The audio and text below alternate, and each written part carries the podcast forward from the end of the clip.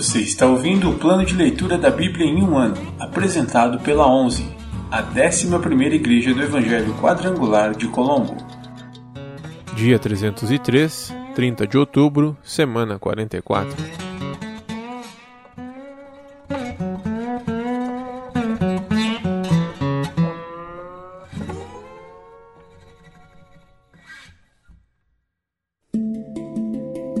Novo Testamento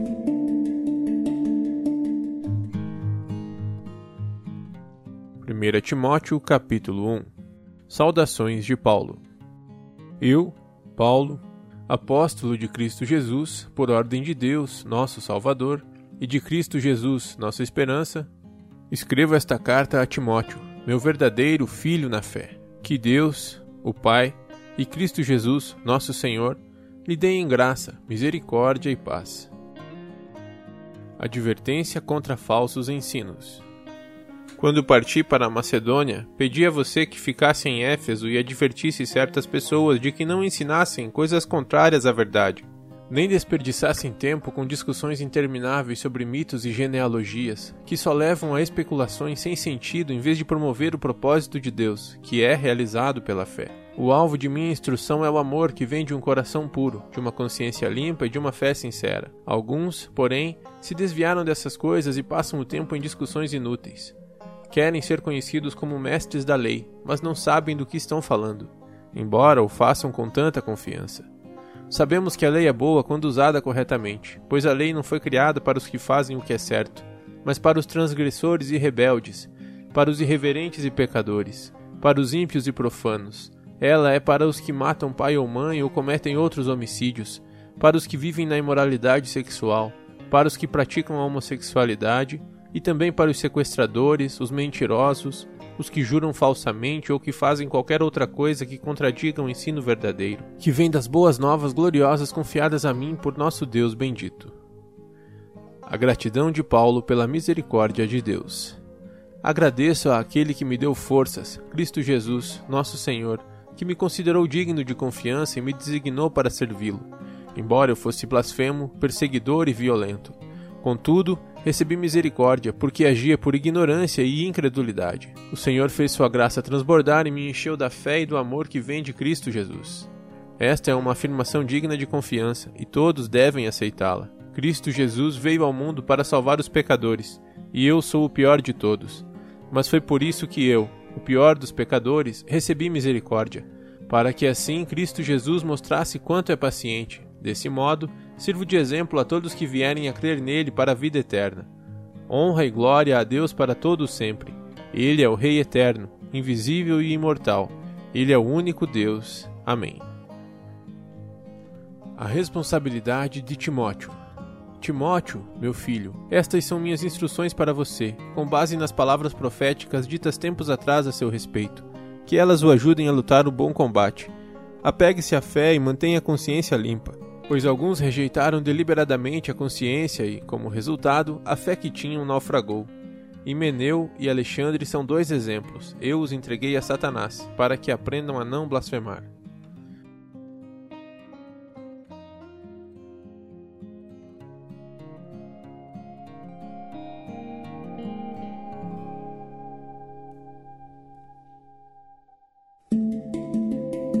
Antigo Testamento Profetas Maiores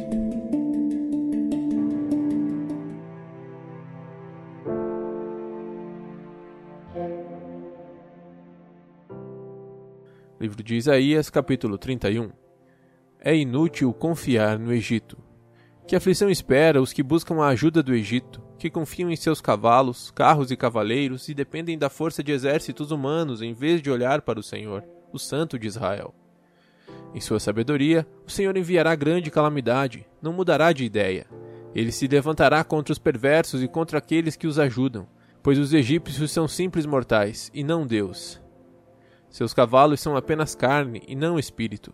Quando o Senhor levantar a mão contra eles, tropeçarão aqueles que ajudam e aqueles que são ajudados. Todos cairão e morrerão juntos, pois o Senhor me disse: Quando o leão jovem e forte ruge sobre a ovelha que ele matou, não se assusta com os gritos nem com os ruídos de um bando de pastores. De igual modo, o Senhor dos Exércitos descerá e lutará sobre o monte Sião. O Senhor dos Exércitos sobrevoará Jerusalém e a protegerá como uma ave protege o ninho. Defenderá e livrará a cidade, passará sobre ela e a salvará. Ó israelitas, embora sejam rebeldes e perversos, voltem para o Senhor. Chegará o dia em que cada um de vocês jogará fora os ídolos de ouro e as imagens de prata que suas mãos pecaminosas fizeram os assírios serão destruídos, mas não por espadas de homens. A espada de Deus os ferirá. Entrarão em pânico e fugirão. Os jovens assírios serão levados como escravos.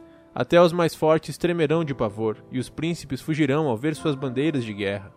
Assim diz o Senhor, cujo fogo queima em Sião, cujas chamas ardem em Jerusalém.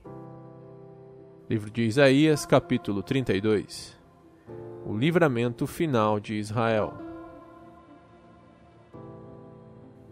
Vejam, aí vem um rei justo. Seus príncipes governarão com retidão. Cada um será como abrigo contra o vento e refúgio contra a tempestade, como riacho no deserto e sombra de uma grande pedra em terra seca. Então todos que têm olhos verão a verdade, e todos que têm ouvidos a ouvirão. Até os que se iram depressa terão bom senso e entendimento, e os que gaguejam falarão com clareza. Naquele dia, os tolos não serão considerados heróis, e as pessoas sem caráter não serão respeitadas. Pois os tolos dizem tolices e planejam o mal, praticam a perversidade e espalham falsos ensinamentos a respeito do Senhor. Negam comida aos famintos e não dão água aos sedentos. As artimanhas dessa gente sem caráter são perversas. Tramam planos maldosos e mentem para condenar os pobres, mesmo quando a causa dos pobres é justa. Os generosos, porém, planejam fazer o que é generoso e permanecem firmes em sua generosidade. Ouçam, mulheres negligentes, Prestem atenção, vocês que são tão arrogantes. Em breve, pouco mais de um ano, vocês, presunçosas, ficarão apavoradas. Suas plantações de frutas nada produzirão e não haverá colheitas. Tremam, mulheres negligentes, deixem de lado sua arrogância, arranquem suas lindas roupas e vistam-se de pano de saco. Batam no peito em lamento por suas belas propriedades e videiras frutíferas, pois suas terras ficarão cobertas de espinhos e mato seus lares alegres e suas cidades felizes desaparecerão. O palácio será abandonado e a cidade, sempre agitada, ficará vazia. Jumentos selvagens andarão soltos e rebanhos pastarão nas fortalezas e nas torres de vigia, até que, por fim, o Espírito seja derramado do céu sobre nós. Então o deserto se tornará campo fértil, e o campo fértil produzirá colheitas fartas. A retidão governará no deserto, e a justiça no campo fértil e essa justiça trará paz. Haverá sossego e confiança para sempre. Meu povo viverá em paz, tranquilo em seu lar. Terá descanso e segurança. Ainda que os bosques sejam destruídos e a cidade seja arrasada, o povo será abençoado. Onde quer que semeiem, terão colheitas fartas. Seu gado e seus jumentos pastarão livremente. Livro de Isaías, capítulo 33 Mensagem a respeito da Assíria. Que aflição espera vocês, assírios, que destroem os outros, mas nunca foram destruídos? Traem outros, mas nunca foram traídos. Quando terminarem de destruir, serão destruídos. Quando terminarem de trair, serão traídos. Mas tem misericórdia de nós, Senhor, pois esperamos em Ti. Sê nosso braço forte a cada dia, nossa salvação em tempos de angústia. O inimigo corre quando ouve tua voz. Quando te levantas, as nações fogem. Como os campos são despojados por lagartas e gafanhotos, assim o exército da Síria será despojado. Embora o Senhor seja grandioso e viva nos céus, fará de Sião a habitação de sua justiça e retidão. Ele será seu firme alicerce e lhe proverá farto suprimento de salvação, sabedoria e conhecimento. O temor do Senhor será seu tesouro. Agora, porém, seus guerreiros valentes choram em público, seus embaixadores da paz derramam lágrimas de amargura. Suas estradas estão desertas, ninguém mais viaja por elas. Quebraram o tratado de paz e não se importam com as promessas que fizeram perante testemunhas. Não têm respeito por ninguém. A terra de Israel murcha de tanto chorar. O Líbano seca de vergonha. A planície de Saron agora é um deserto. Bazã e Carmelo foram saqueados. O Senhor, no entanto, diz: Agora me levantarei, agora mostrarei meu poder e minha força. Vocês só produzem capim seco e palha. Seu sopro se transformará em fogo e os consumirá. Seu povo será completamente queimado, como espinheiros cortados e lançados no fogo. Prestem atenção ao que fiz, nações distantes. Vocês que estão próximas, reconheçam meu poder. Os pecadores em Sião tremem de medo. O terror se apodera dos ímpios. Quem pode conviver com esse fogo consumidor? Quem pode sobreviver a essas chamas devoradoras?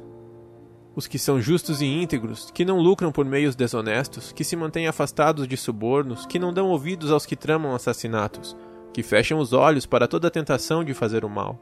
Esses habitarão nas alturas, as rochas dos montes serão sua fortaleza. Terão provisão de alimento e não lhes faltará água.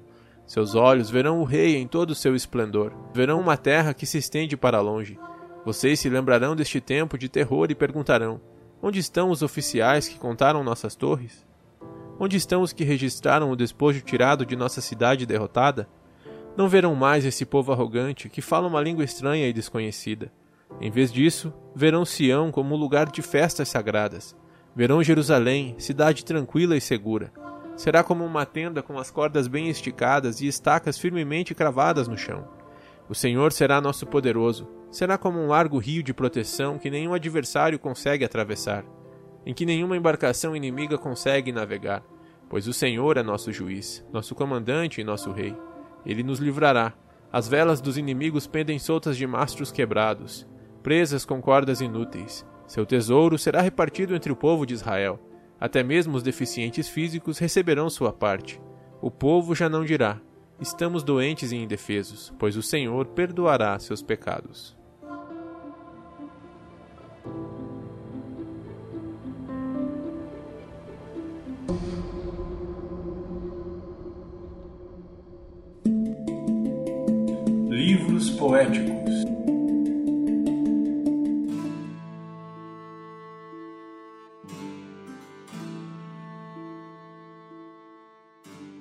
Livro de Salmos, capítulo 119, versículos do 33 ao 64.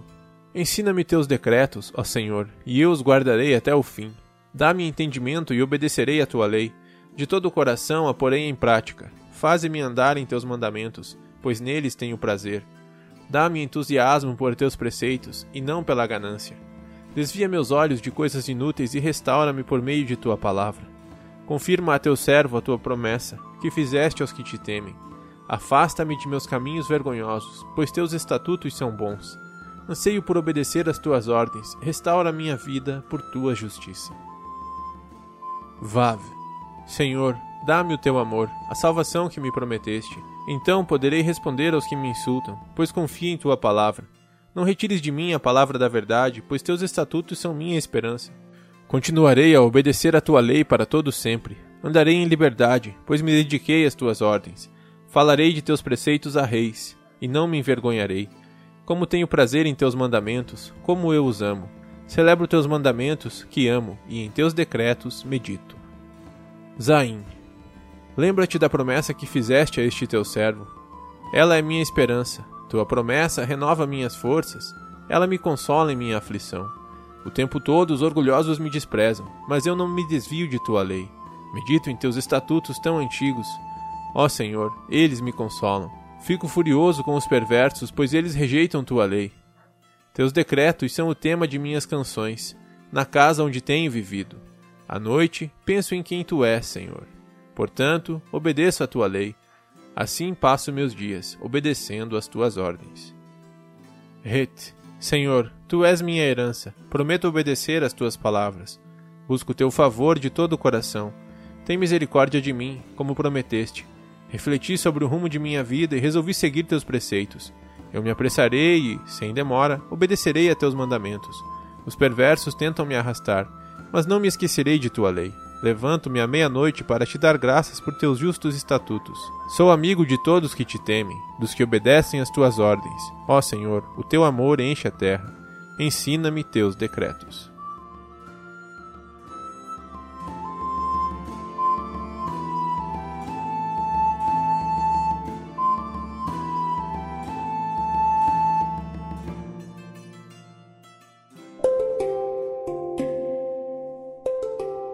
Versículo da semana.